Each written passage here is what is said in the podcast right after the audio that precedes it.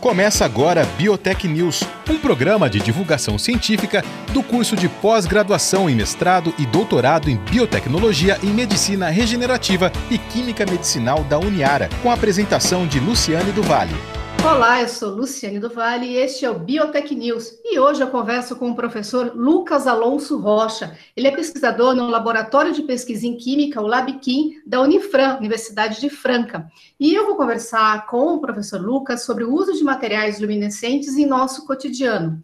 É claro né, que, além de agradecer a presença do professor Lucas aqui no Biotech News, eu começo, professor, se a gente eh, puder, né, e já ir destrinchando um pouquinho o nosso tema, explicando para nós né, o que são os materiais luminescentes, para depois a gente entender um pouquinho melhor sobre o uso deles no nosso cotidiano. Mais uma vez, muito obrigada pela entrevista. Eu que agradeço, Luciane, pela, pelo convite, agradeço também ao professor Hernani, a Uniara. Obrigado, é um prazer estar aqui com vocês. Né? Uh, com relação, então, aos materiais luminescentes, a gente pode entender que um material luminescente é aquele que vai absorver uma radiação, por exemplo, né? E ele vai converter essa radiação em outro tipo de radiação. Então, por exemplo, é, ele pode absorver radiação no ultravioleta, que é aquela radiação que quando a gente vai na praia, a gente toma e fica todo bronzeado, e ele converte, então, essa radiação ultravioleta numa radiação dentro do visível, por exemplo, que é onde a gente enxerga, ou então na região do infravermelho, que é onde a gente fala que é a parte do calor. Então, a gente tem vários tipos de materiais luminescentes, né? tem vários uh, processos de luminescência. Então, esse que eu acabei de citar é a fotoluminescência. Mas a gente também tem a quimioluminescência, né, a bioluminescência, a termoluminescência, ou seja, são emissões de luz, como por exemplo o vagalume, né, não deixa de ser uma luminescência. A gente tem ah, minerais, a gente tem rochas que também vão é, emitir luz. Então, a luminescência é aquela propriedade que o material ele vai emitir uma radiação. E essa radiação pode cair, por exemplo, dentro do espectro visível, onde a gente consegue enxergar. E, Lucas, é, uma pergunta bem, bem mesmo de, de, de pessoa leiga né, no assunto.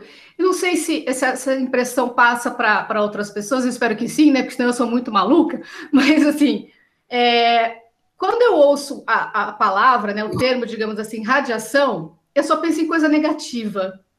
É, infelizmente a gente Por que tem que isso acontece? Você falou radiação, eu já pensei em coisa negativa, eu não consegui pensar em luz do sol, sabe, os benefícios, etc. Eu só pensei em coisa negativa. Pois é, infelizmente tem esse lado, né, que algumas pessoas acabam é, se ligando, né, nessa parte negativa. Quando a gente fala em radiação, é, a gente logo vem, né, aqueles problemas, por exemplo, como o, o acidente né, do, do Césio 137 que teve lá em Goiânia, né, em 1987 a gente tem um acidente depois de Chernobyl, ou seja, quando fala em radiação, vem esse lado ruim. Porém, a gente não pode esquecer que se não fosse a radiação, é, nós não teríamos esse nível de tecnologia que a gente tem hoje, né? É, tem uma história muito legal que tem um, um cientista chamado Ruyteng, lá em 1895, mais ou menos, ele estava trabalhando com radiações, aí a gente ainda estava tentando entender como era o átomo, né, o modelo atômico estava sendo desenvolvido ainda, e foi através da radiação que Ruyteng percebeu ah, que algumas placas fotográficas estavam sendo ah, gravadas. Né? Então, lá em mil, né, 1895, a gente teve, mais ou menos esse ano, a gente teve a primeira radiografia feita na história. Né? E foi através do raio-x, que é uma radiação que vem. Então, é, essa radiação, a gente tem vários benefícios. Então, com relação à parte positiva da radiação, né, a gente tem, por exemplo, a esterilização de alimentos, então a gente consegue prolongar mais o tempo de prateleira de alguns alimentos. A gente utiliza, por exemplo, a radiação em aeroportos ou fronteiras para conseguir identificar drogas ou armas ou né, uh, coisas ilícitas ilícitas. Radioterapia entra nisso, Lucas? Radioterapia a gente entra. É, tem um, algumas aplicações que não são tão assim visadas, não são tão ah, habituais. Eles usam também radiação para identificar, por exemplo, trinca, se tem uma trinca numa tubulação dentro de um prédio, de uma parede para identificar obras de arte. Né? Então, tudo isso a gente usa radiação. Além de usar radiação também, ah, para, por exemplo, radioterapia, para fazer ressonância e assim por diante. Então, a radiação, quando a gente fala radiação, é, a radiação eletromagnética é aquela radiação que vem do Sol, e ela é muito, muito grande. Então, ela vem lá do raio gama, raio X, ultravioleta, vem visível, infravermelho, a gente chega em microondas, rádio, televisão, ou seja, é uma infinidade muito grande quando a gente fala radiação. E é injusto a gente lembrar só da parte é, maléfica, né? Então, assim, se toda fosse radiação, é, nossa, a gente não estaria nesse nível de desenvolvimento que a gente tem hoje.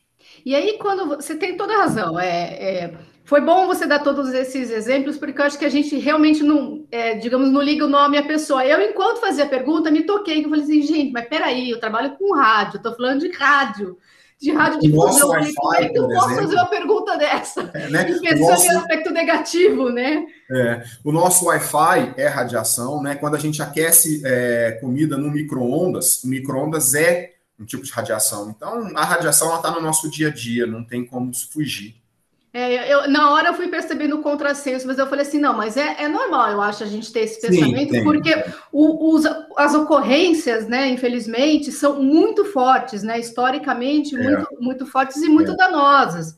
Né, então não tem muito como. E outra coisa, né, aquele exemplo que você deu, quando a gente fala de exposição à, à luz solar, né, radiação, você tem que usar protetor, né, porque a, a contaminação também é, é perigosa, né, Sim. enfim. Então, eu acho que tem um pouquinho aí de razão de. de é. E tem um outro lado também, por exemplo, quando a gente fala de química, também vem um lado assim, né? É, vira e mexe, a gente encontra produtos, infelizmente, que não estão não tão, tão atualizados e está escrito assim no rótulo: não contém química. Ué, se não contém química, o que tem lá dentro daquele produto? Né? Absolutamente nada, nada, né? Porque né? nem ar pode falar. Nem ar. É então, assim, né? é, então, a química ela foi, infelizmente, ao longo dos anos, né, devido a acidentes e tudo mais, ela foi levada para esse lado. Mas se não fosse a química, né? Nós somos química ambulante. Então, assim, a química ela está no nosso dia a dia. É, e a gente tem que trabalhar para justamente converter, porque a química é muito, muito bonita, ela é maravilhosa. Espero que a gente convença vários e vários aí para o lado da química, da física. Você e... tem toda a razão, porque como assim, se aponta né, para a pessoa assim, ah, aquele cabelo ali tem química. Pois é. Como se o dele é uma coisa tivesse, negativa né? mesmo. Pois né? é, é. E isso a gente tem que mudar, a gente está mudando. É, vamos que vamos, né? Vamos, vamos trabalhar isso. Uhum. E aí, quando a gente pensa é, em materiais luminescentes, é, uma outra coisa que eu acho que a gente também vai por esse caminho que a gente está brincando, mas falando sério, Sim. quando a gente fala de materiais, eu não sei se te passa a mesma coisa, acredito que não, né? Porque você é especialista, mas a gente pensa em coisa sólida. Né? Quando alguém fala material, para mim, eu penso em algo sólido. E é. eu acho não necessariamente a gente está falando de material luminescente como algo sólido. Não, não, não, não necessariamente. tá? Então, assim, a gente pode ter compostos né, luminescentes, e esses compostos eles podem ah, estar dissolvidos em algum solvente. A gente pode ter, então, é, como você disse, um pozinho, então eu tenho um material sólido. Eu posso ter, por exemplo, um pedacinho de vidro que é luminescente. Eu posso ter um líquido que ele é também luminescente. Né? Então, assim, a gente pode encontrar em, em todos os estados da, estados da matéria. E o material luminescente, por mais assim que pareça longe, ele também está no nosso dia a dia. Né? Por exemplo, o que a gente está fazendo agora, nós estamos conversando, nós estamos é, utilizando a câmera, a tela de computador, então tem muita, muita coisa do nosso dia a dia que possui materiais luminescentes. Né? Então, tela de computador é uma, né? A, a, lâmpada que a gente está utilizando hoje em dia, a lâmpada de LED, né? então a gente tem bastante material luminescente lá dentro, é, sensores de ultravioleta, sensores para radiação, a gente tem terapia fotodinâmica, né? É, hoje em dia a gente usa também em, por exemplo, é, iluminação, né? na placa solar, então para converter energia solar em energia elétrica, a gente também utiliza esses materiais luminescentes para tentar aumentar a porcentagem. Então, é nosso, não está no nosso dia a dia, a gente não percebe, né? Está muito corriqueiro nessa correria que a gente tem. Sim, claro. Você mencionou, Lucas, é o infravermelho, né? E aí eu pensei na questão, por exemplo, do laser. O laser é radiação também ou não? Sim, na hora que a gente pega o laser, né? Então o laser ele é um material que ele então ele vai emitir radiação. E essa radiação, ela pode ser no ultravioleta, no visível ou no infravermelho. Então, depende do comprimento de onda dessa radiação. Então, se for, por exemplo, comprimentos de onda acima de 700 nanômetros, que já está lá no vermelho, né? Quando a gente lembra de um arco-íris, a gente lembra lá do ultravioleta, né, daquele anil, são radiações ali perto de 400 nanômetros. E aí a gente vai subindo, chega então no azul, no verde, amarelo, laranja, vermelho. O vermelho está perto lá de 650, 700. Acima disso já é infravermelho. Então, a gente pode ter laser em qualquer faixa da radiação. Depende dos materiais, depende do de quem é que está emitindo essa radiação. E, e, o uso também, imagina. E o uso né? também. Que então, que você vai usar vai depender de menos ou mais radiação, né? Sim, então aqueles pointers que a gente usa em, em sala de aula, né? Aquilo lá está lá, na, por exemplo, na parte do visível, tem o azul, o vermelho. Uhum. Só que a gente usa, por exemplo, o laser ah, no infravermelho para fazer aqueles peelings, né? Para limpar a pele e tudo mais. Então, a gente tem realmente aplicações de todas as maneiras, todos os tipos para eles. E aí, é, como né, nosso tema é justamente né, o uso desses materiais em nosso cotidiano, indo um pouquinho lá para o laboratório né, de vocês, laboratório uhum. de pesquisa em química, é, que tipo de, de pesquisa vocês fazem com esses materiais? Olha, lá então a gente trabalha na parte para desenvolver novos materiais que possuem propriedades uh, melhores do que estão no mercado. Ou a gente já pega os materiais que estão no mercado e tenta aprimorar. Então a gente brinca que nós temos a tabela periódica inteira, mais de 120 elementos, e a gente vai brincando com os elementos. Então eu tiro um e coloco o outro, tiro o outro e põe aquele lá, tiro aquele lá e põe o outro aqui. E aí a gente vai estudando para ver se as propriedades elas estão melhores ou não. E essas propriedades elas dependem da aplicação.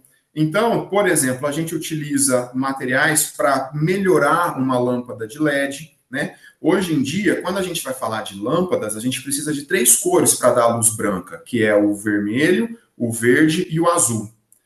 O material que emite luz no vermelho, ele chega a ser oito vezes menos eficiente do que os outros dois. Então, a gente precisa colocar um pouco mais.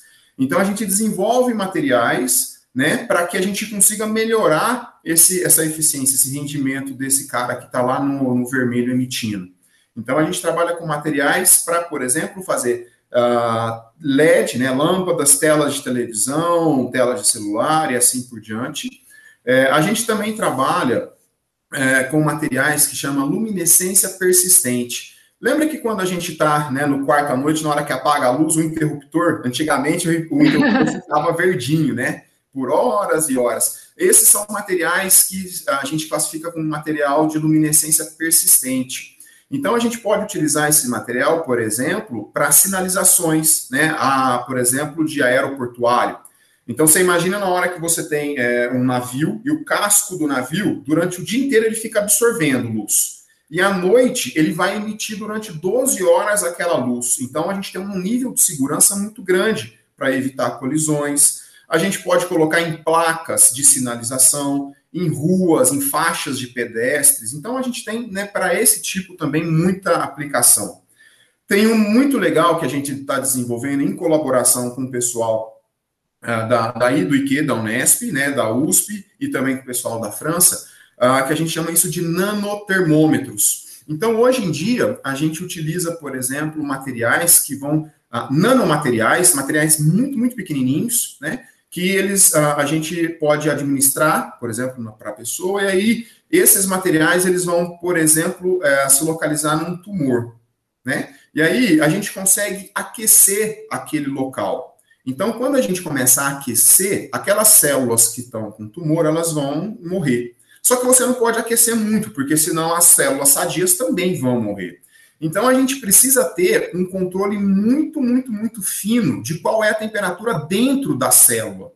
E isso a gente chama de nanotermômetro. E a gente usa os materiais luminescentes para conseguir, então, medir essa temperatura numa escala muito pequenininha dentro de uma célula para a gente aplicar. Né? Então, a gente tem aplicações para várias, várias, várias uh, utilizações. Né? A gente utiliza esses materiais luminescentes para várias aplicações. Sabe uma coisa que eu queria te, te perguntar, Lucas? É muito interessante, nossa, realmente, a, o leque aí se abre igual o arco-íris mesmo, que você usou de exemplo, né? É, é infinito e além. É, que eu acho que tem muitas pessoas que têm essa, essa é, dificuldade, estou generalizando mais uma vez, né? Essa dificuldade de entender esse, esse diálogo né, entre o que vocês estão ali na bancada realizando e essa influência positiva, né, digamos assim, no cotidiano. E eu imagino que uma dessas questões é essa dificuldade de entender que tudo parte de um processo, né? Que não, não, não, abre assim, né? Um portal ali dentro do laboratório e as coisas começam a acontecer, né? São, são processos. E aí vem a minha, a minha pergunta: no caso de vocês, desse tipo de pesquisa, essa, essa demanda em relação a esses materiais é de dentro para fora ou de fora para dentro, né? Porque assim, vocês não acordam e falam assim, nossa, vamos trabalhar com esse nanotermômetro. Uhul! Resolvi que eu vou trabalhar com esse nanotermômetro. De onde vem? Porque são muitas frentes. São. E aí o que acontece, então? É, esse nível de pesquisa, né? O que você falou que é, geralmente a população ela fica um pouco confusa e, e fala, poxa, mas para que, que ele está estudando isso? Para que, que ele está fazendo? Então, a, a gente desenvolve pesquisa básica, tá? Então, a pesquisa básica, como o próprio nome já está falando, a gente está estudando ainda os processos, a gente está estudando, nós estamos no início. Para essa pesquisa básica virar uma aplicada virar depois um produto, isso leva um certo tempo né, tem que amadurecer. A gente não pode esquecer que quando a gente trabalha na escala de laboratório, eu estou trabalhando com uma escala muito pequenininha de quantidade de amostra. E aí, quando a gente vai para o produto final, a gente tem que trabalhar com toneladas. Então, a diferença de escala é muito grande. E aí a gente tem que saber, então, galgar devagarzinho, a gente tem que fazer esse scale-up desses processos, né? E aí, uma coisa que a gente faz, e aí, assim, todo pesquisador tem que fazer, não, não, não, adianta, é ler. Então, a gente tem que ler muito, a gente tem que participar desses tipos de, uh, de eventos, né? O professor Hernando, ele faz isso com muita frequência, então, a gente tem que realmente participar de eventos científicos, a gente tem que ler, a gente tem que estar na atualidade, tem que uh, realmente procurar, tem que pesquisar. E aí, algumas vezes, a gente pega uma pesquisa e fala, poxa, eu acho que eu consigo melhorar porque esse autor, ele fez essa etapa. E se eu colocar um produto a mais, será que eu melhoro? E aí, então, a gente vai e faz esse nível, tá? Ou então a gente inverte. Então, por exemplo, olha, é, como é que faz para a gente conseguir, então, matar um tumor?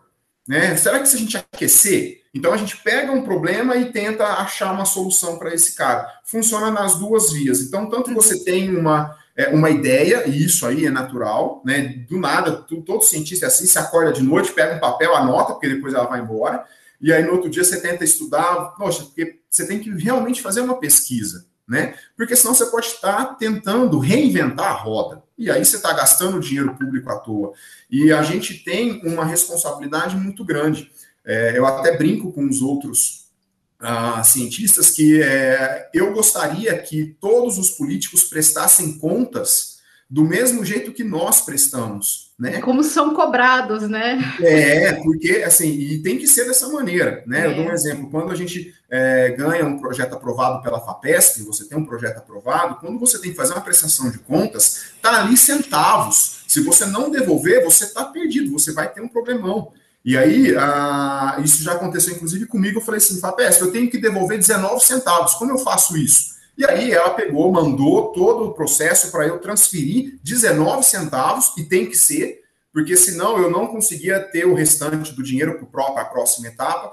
Então, é, a gente tem um trabalho muito sério, porque a gente está envolvendo, a gente está trabalhando com o dinheiro público. Né? E eu, eu esperaria que todos os políticos tivessem essa mesma cobrança que nós temos que nada mais do que natural. O dinheiro não é nosso, né? não é do pesquisador, é, é, é, é da população, é da sociedade.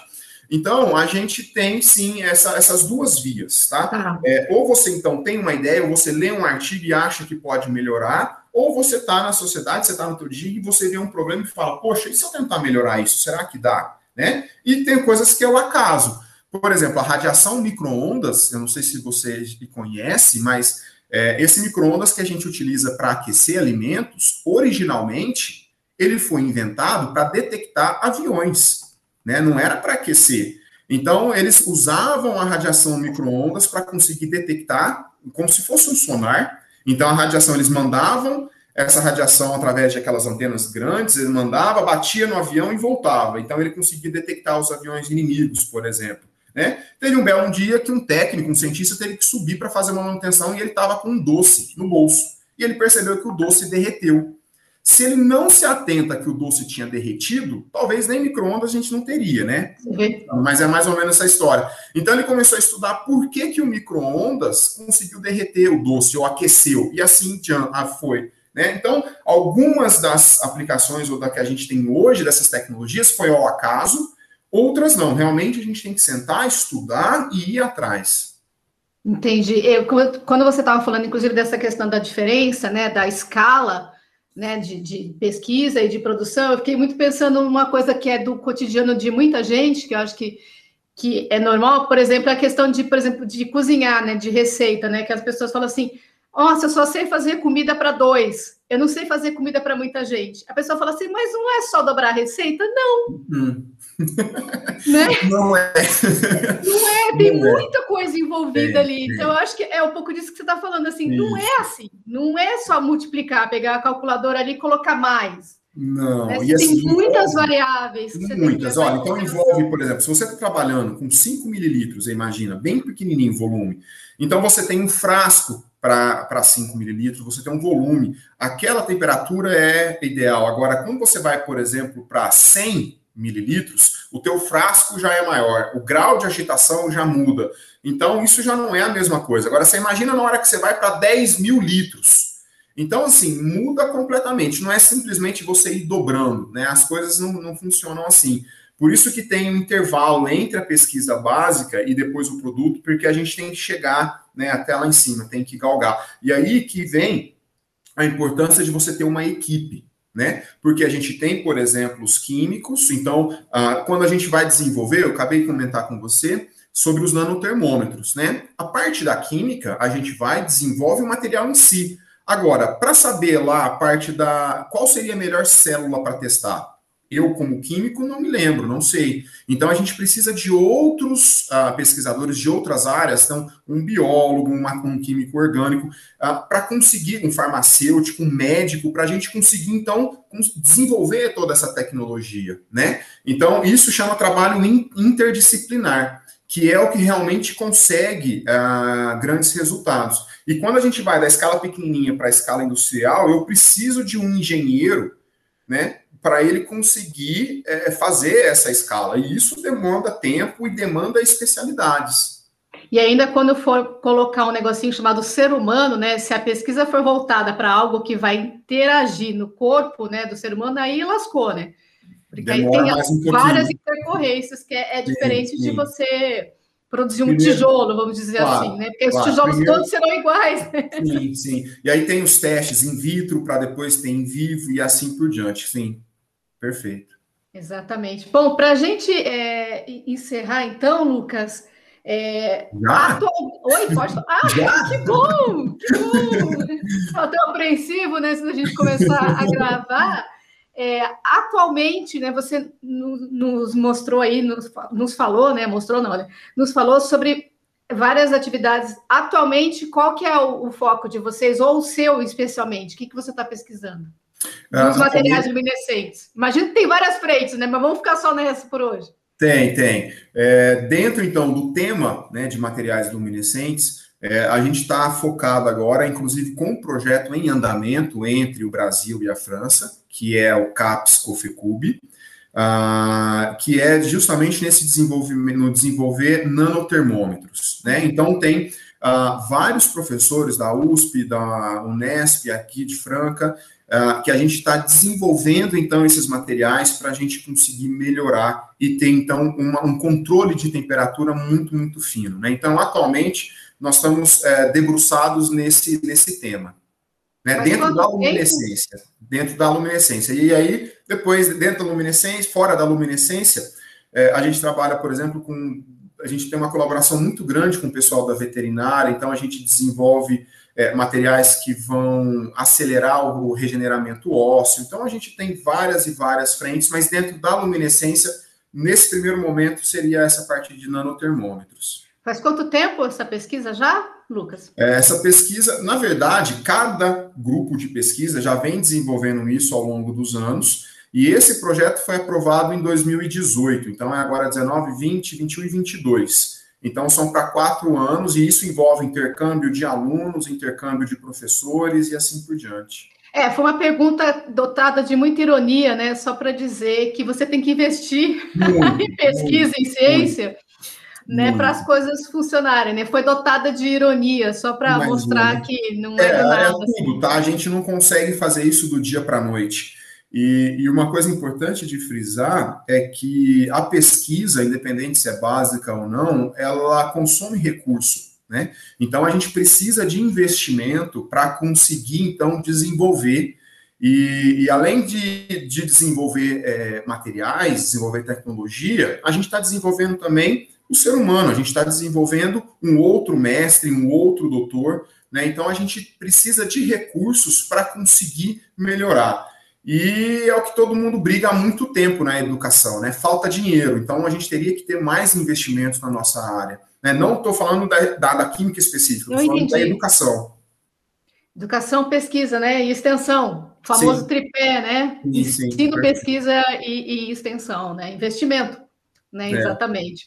Bom, Lucas, mais uma vez eu queria muito agradecer a, a sua entrevista. Eu conversei é, com o professor Lucas Alonso Rocha, ele é pesquisador no Laboratório de Pesquisa em Química, no LabQuim, da Unifran, Universidade de, de Franca. A gente falou um pouquinho, porque é pouquinho mesmo, né, sobre o uso de materiais luminescentes no nosso cotidiano, né, ele nos deu vários exemplos aí, e, ajudou a gente também a implantar a campanha de que radiação não é negativo, né, só negativo, então foi bom, e química também não, né, aqui está instaurada uma, uma campanha, né, de, de mudar essas né, opiniões simplificadas que nós temos. Lucas, mais uma vez, muito obrigada pela entrevista.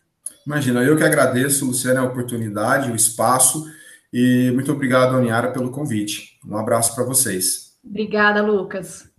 Você ouviu Biotech News, um programa de divulgação científica do curso de pós-graduação em mestrado e doutorado em biotecnologia em medicina regenerativa e química medicinal da Uniara.